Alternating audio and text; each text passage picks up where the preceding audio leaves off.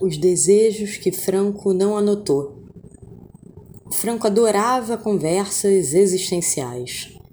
Conversas existenciais, leia-se diálogo que não resolve problema, não dá dinheiro, não garante vantagem.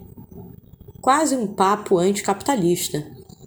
Naturalmente, um espaço de tempo para ser ele mesmo na terra do tio Sam era perda de tempo. Franco sempre soube dos seus pontos fracos. Todo mundo sempre sabe o que está fazendo de errado. Poucas vezes se sabe onde acertou. Dia desses foi levado a uma reunião espiritual e saiu de lá com a palavra desejo na cabeça.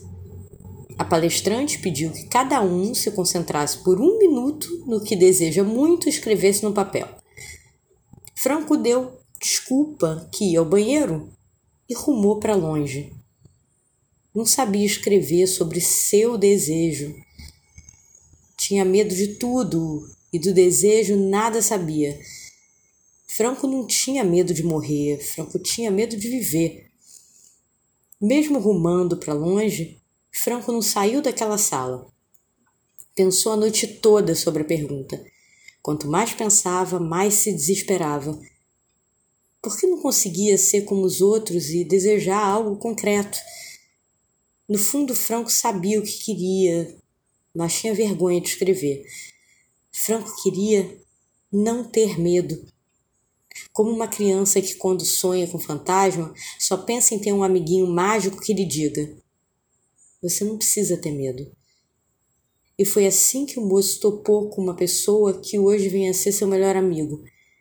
Essa amizade Franco podia ser inteiro, não ter conseguido várias coisas necessárias para o sucesso e ainda assim estar vivo.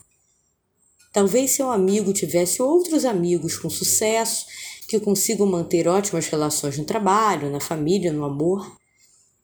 Franco sempre se sentiu em frangalhos por não ser esse tipo de homem. A vida sempre lhe foi frágil, como areia escorrendo nos dedos.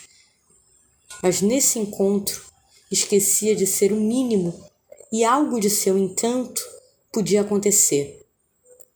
Aqui a voz não embargava. Já não queria rumar para longe. Aqui e já aqui, Franco podia ser franco e não ter medo.